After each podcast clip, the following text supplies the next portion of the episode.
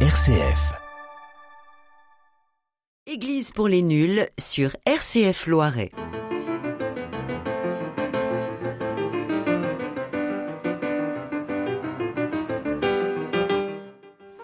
Bonjour, voici Église pour les nuls avec euh, ce soir euh, François, Bonjour. euh, Isabelle, Bonjour. Brigitte. Bonjour. Vous attendez que, que je me trompe, hein, mais je me trompe plus, c'est fini. Non, non, non. Alors aujourd'hui, nous allons parler, après avoir parlé du rosaire, nous allons parler de l'épiphanie et des présents des mages. Qu'est-ce que l'épiphanie ou encore apparition? Les mages qui apportent des cadeaux sont-ils réels? D'où viennent-ils? Et que signifient les trois cadeaux? L'or, la myrrhe et l'encens. Je ne sais pas si vous savez tous écrire myrrhe, mais c'est pas évident. Et pourquoi mange-t-on des galettes? Et d'où vient l'expression tirer les rois Qu'est-ce qui veut commencer? D'abord, que veut dire épiphanie Épiphanie, c'est un, un mot grec, hein, c'est la transcription d'un mot grec qui veut dire manifestation, plutôt que apparition. hein, Oui, manifestation, c'est mieux. manifestation. euh, et le, ce, ce mot, on le redira peut-être tout à l'heure, euh, a ser- servi un peu globalement à, à désigner, au moins dans le, le calendrier des, des fêtes de l'Église, plusieurs manifestations de, Jésus quand il, comme le, comme le dit l'évangéliste Saint Jean, il manifesta sa gloire et ses disciples crurent en lui. Et, et donc, c'est ce qui revient comme un refrain dans, dans l'évangile de Saint Jean. Derrière le mot épiphanie, euh, il y a plusieurs manifestations, dont la manifestation de référence, c'est celle de la visite et de l'hommage que lui rendent les mages. Les mages, oui. Donc, évidemment, c'est à, ce- à cela qu'on pense en premier, et c'est bien légitime quand on parle d'épiphanie. Alors, l'épiphanie se fête. Alors, il y, a, il y a plusieurs dates pour l'épiphanie, finalement. Il y a une épiphanie qui se fête le 6 janvier, qui est une tradition qui date du 5e siècle, par, euh, par le père de l'église. Épiphane, c'est une. Enfin, il a pris ce nom en, en mémoire d'épiphanie. C'est pas l'épiphanie qui s'appelle épiphanie à cause d'épiphane. hein. Voilà. voilà. Ah oui. Remettons les choses en place. Oui, comme il y a des gens qui s'appellent Noël, Voilà. Comme mais Noël. la fête de la fête de Noël ne s'appelle pas fête de Noël à cause des gens qui se prénomment Noël. Exactement. Mhm. Alors, pendant, cette, euh, donc, pendant ce 6, ce 6 janvier, qu'est-ce qu'on fête alors? On fête, vous, vous l'avez dit, donc, euh, les trois grandes manifestations? Alors, dans, certains des, textes qui sont utilisés par la, la liturgie, la prière officielle de l'Église, il y a en effet euh, une allusion à l'adoration des mages à Bethléem, mais aussi au baptême de Jésus quand il va recevoir de Jean-Baptiste le baptême dans le, dans le Jourdain avec des tas d'autres gens, et que une voix se fait entendre qui lui dit Tu es mon enfant bien-aimé, tu es mon fils bien-aimé. Donc c'est une, manifestation donnée à Jésus au moins. Y a-t-il d'autres témoins qui entendent cette voix? On ne sait pas, mais cette, manifestation du fait que Jésus est l'enfant bien-aimé. Et puis la, troisième dans les, les- trois principales, c'est quelque temps après, Jésus qui est invité à des noces à Cana. Il y est avec sa mère, le vin vient à manquer, et la mère dit à Jésus, ils n'ont plus de vin. Jésus le fait semblant de ne pas comprendre la question, mais Marie, sa mère, insiste en disant au, au serviteur, faites tout ce qu'il vous dira. Et là, Jésus se sent un petit peu coincé, et il dit, remplissez d'eau les jarres qui sont là, qui étaient là pour un, un usage plutôt de, de, de se laver les mains, de purification. Remplissez d'eau les jarres, les gars font ça, ils savent pas très bien. Euh, et puis portez-les au, au- au maître du repas, au traiteur. Donc, Alors, on comprend bien les deux premiers, euh, l'adoration et le baptême, mais, mais Cana, pourquoi Cana? Parce que quand il- les serviteurs portent les jarres au traiteur, le traiteur découvre que c'est du vin. Et non Oui. seulement que c'est du vin, mais que c'est un vin qui est meilleur que celui qu'on avait servi jusque-là au cours du repas. Et la conclusion de, celui, de Saint Jean qui nous raconte ça, c'est de dire que il manifesta sa gloire, il manifesta, manifestation, sa Mhm. gloire, et ses disciples crurent en lui. C'est son premier miracle. C'est voilà premier, première manifestation, premier miracle. Euh, et les témoins privilégiés, ce sont les, disciples. Et alors ça, un, petit clin d'œil. Sa maman était vraiment une mère juive. Vous avez vu comme il est beau, mon fils Tout à fait, oui. Voilà, une manifestation de, l'amour maternel euh, en, faire son fils. Alors, le 6 janvier, donc, c'est ces trois, trois fêtes, mais nous, on ne fête pas ça le 6 janvier. Nous en France. En France. Bah oui, parce qu'on est en France, là. Oui, merci. Euh, donc, pourquoi est-ce qu'on fait ça un autre jour, nous? Parce qu'on aime bien faire des fêtes quand c'est férié? Bah, C'est-à-dire qu'on a déjà, on a déjà pas mal de jours fériés. Mmh. Euh, dans la définition des, jours fériés liés au culte catholique qu'on doit à Napoléon, hein, il y en avait bien avant lui, il y en avait plus que ça. Et il a, il a réduit au nombre de quatre mm. Noël, l'Ascension, l'Assomption de la Vierge et, la Toussaint. Il n'a pas inclus l'Épiphanie. Et donc, pour que cette fête importante soit quand même euh, célébrée par le, peuple chrétien, on célèbre l'Épiphanie le, le, dimanche. Alors, c'est un dimanche non pas le plus proche de Noël, où il y a, on fête la Sainte Famille. C'est le deuxième dimanche, oui. Mais alors, euh, ça, a traversé les âges, ça a traversé les régimes, tout ça? Ben, non, le, le, 6 janvier. 6 janvier. Euh, enfin, ça a traversé, non, puisque chez nous, nous n'avons pas le 6 janvier. Il a rien, ça n'a rien traversé. Et donc, l'épiphanie, le deuxième dimanche, c'est relativement récent? C'est récent, oui. Oui. Le en 70 à peu près. Après le Concile Après le Concile. Oui, ce qui veut dire qu'entre Napoléon Ier et le Concile Vatican II, euh, la fête était un petit peu... Était toujours le 6 janvier. C'était le 6 janvier, mais le 6 janvier, les gens, ils avaient d'autres choses à faire. Et eh oui, la plupart du temps. Bon, n'empêche qu'on en parlait quand même, et que certains des rites liés, comme celui de la galette, étaient quand même euh, vécus soit le 6 janvier, soit euh, la, réunion de famille la plus proche. Alors, pour ne pas embrouiller nos, embrouiller nos amis, c'est le premier dimanche après le 1er janvier. Oui la fête, de l'Épiphanie. Très bien, très bien. Et cette année, ça, sera, ça, ça a été le 2 janvier. 2 janvier. Donc on va à peine se remettre du 1er janvier, paf, le 2. Les galettes. Les galettes. C'est formidable. Mais ne vous inquiétez pas, les, les grandes surfaces mettent les galettes en vente dès le 15 décembre. Absolument, et jusqu'au mois de euh, février. Et il y a déjà les chants de Noël. Oui, oui. Les chants de Noël dans un pays. Euh, bon, bref, c'est formidable parce que les. Exactement, tout, tout n'est pas complètement disparu. tout n'est pas disparu, non, non, tout n'est pas disparu. Alors, ces rois mages, pourquoi je dis rois d'ailleurs Ces mages, qu'est-ce qu'ils ont, qu'est-ce qu'ils ont apporté? Et qui, qui sont-ils d'abord les, mages? Qu'est-ce qui c'est? Le, bah, nom, le nom des mages? Il y a Melchior, Balthazar et Gaspard. Bah alors, ils viennent d'Orient. On ne sait pas d'où ils viennent exactement, mais ils viennent de loin en tout cas. Et euh, avant d'arriver auprès de Jésus, ils vont d'abord voir euh, euh, le. Attendez, attendez, vous avez trouvé Qu'est-ce qu'ils offrent? Ah, qu'est-ce qu'ils offrent? Donc l'un offre de l'or, de l'encens et de la myrrhe, qui sont des produits très précieux à l'époque.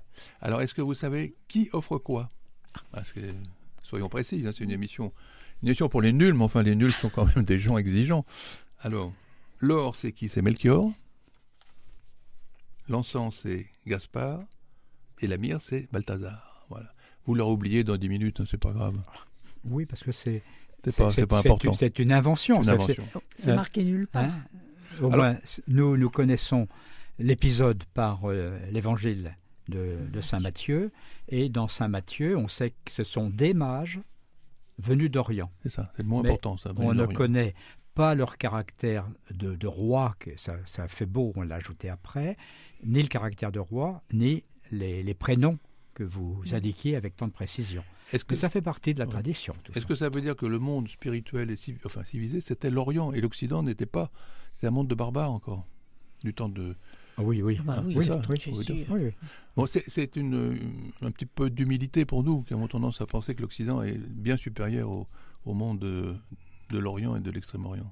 C'était l'Orient, et il s'agissait de, gens mages, ça veut, ça veut dire quelqu'un qui étudie, euh, les, en particulier les, étoiles, c'est des savants. Hein, puisqu'ils ont observé une étoile et que c'est cette étoile qui les a mis en route. Oui, c'est ça. Donc, euh, on peut dire, bon, on va, va revenir sur, sur les rois et sur les cadeaux, mais en même temps, il y a un fort symbolisme de la rencontre entre la science et, et la foi.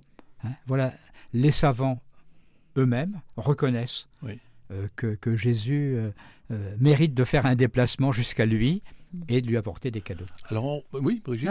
Mais je pense aussi qu'à cette époque-là, les étoiles avaient été beaucoup d'importance, que c'était des points de repère très importants Pour les euh, voyageurs. pour, les voyageurs, pour, pour la vie, même à la vie quotidienne. Mais alors, on retrouve ce- cette, euh, en- entre, c'est plus maintenant avec les religieux, mais c'est entre les philosophes et les scientifiques, on retrouve cette querelle. Hein, parce que, et quand les, les- les physiciens vont très loin, très loin, très loin, à un moment donné, tac, il y a les, les philosophes qui leur disent Ah, mais c'est c'est un sujet qu'on a déjà traité.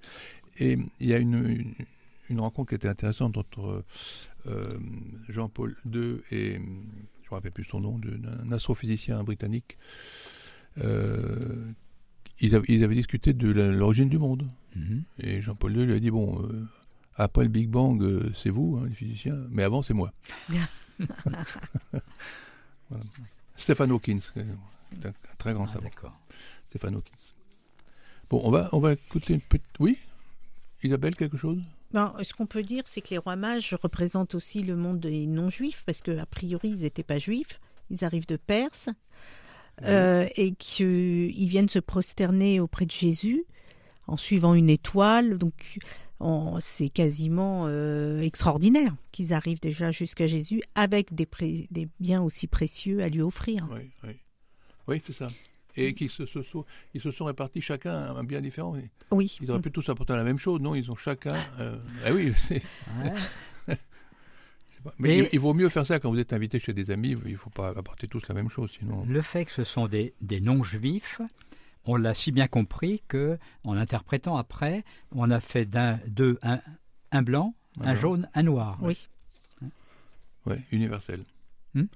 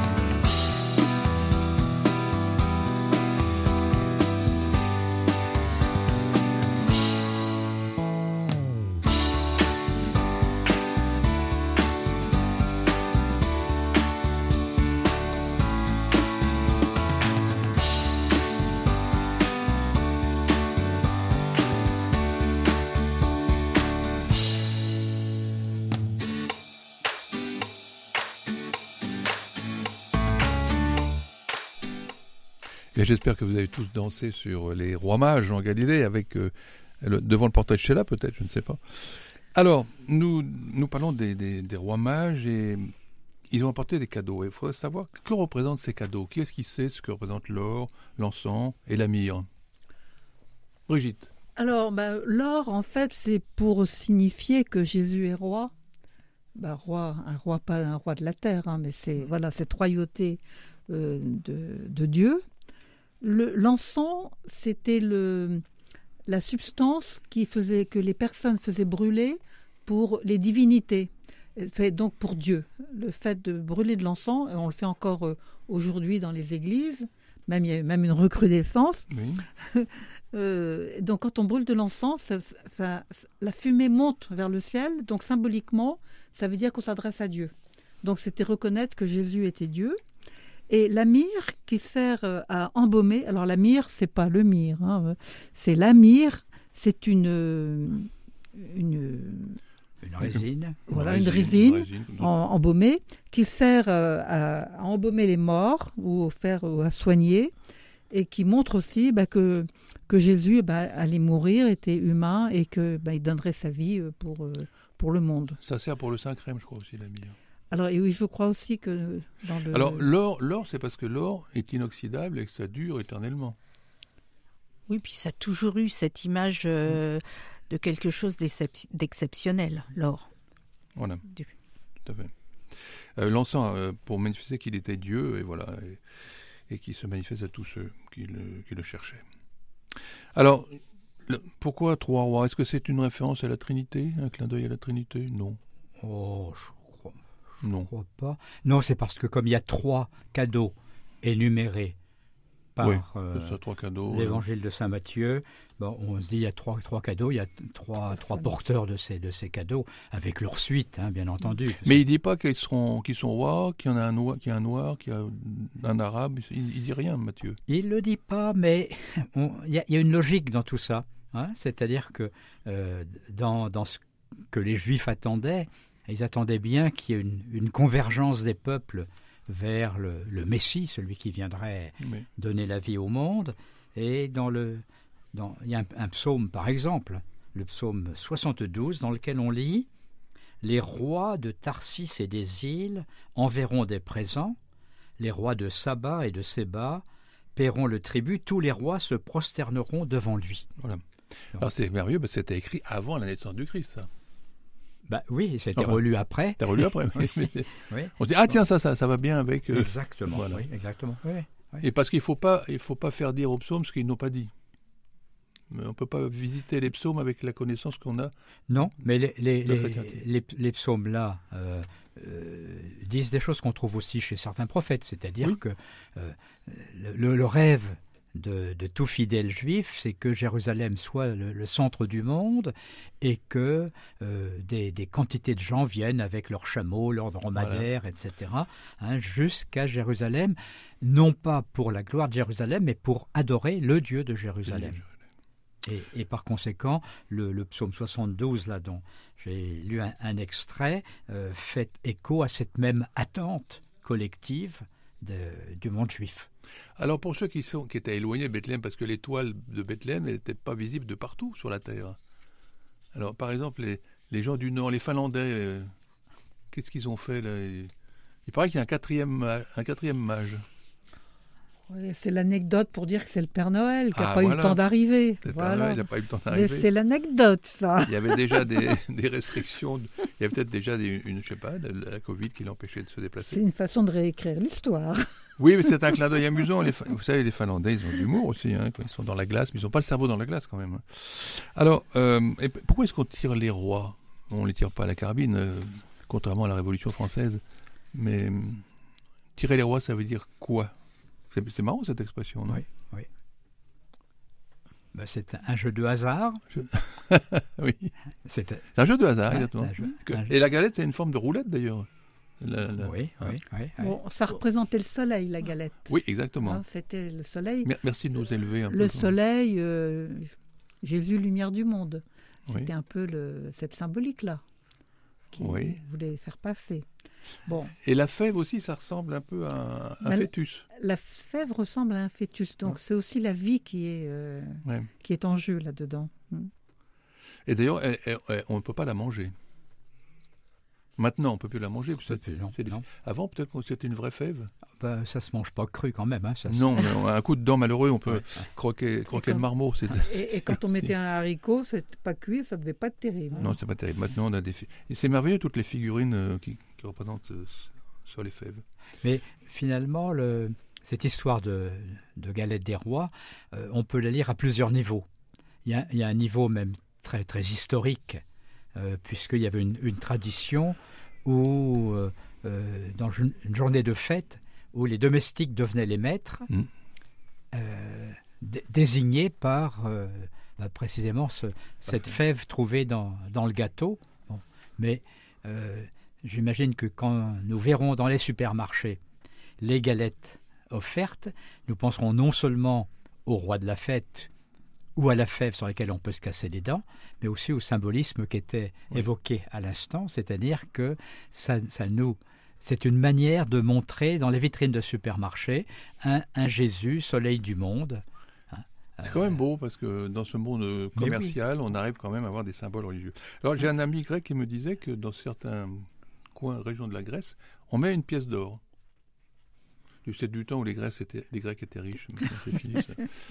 De, même qu'il y a des, des boulangers qui, dans l'ensemble des galettes qu'ils vendent, Oui.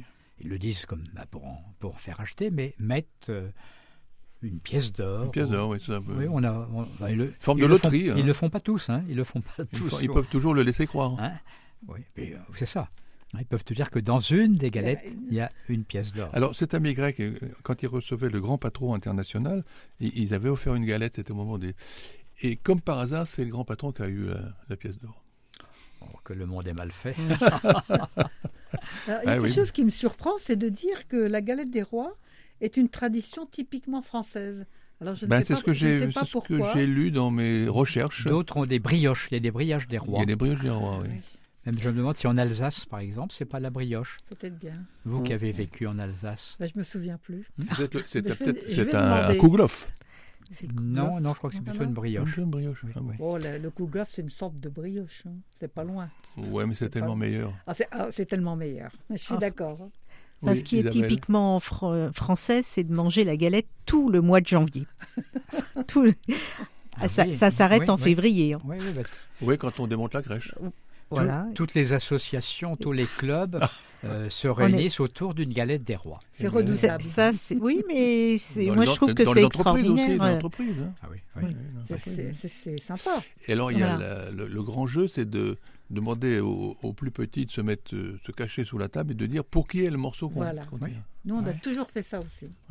Oui, c'est le hasard là, vraiment. C'était une tradition.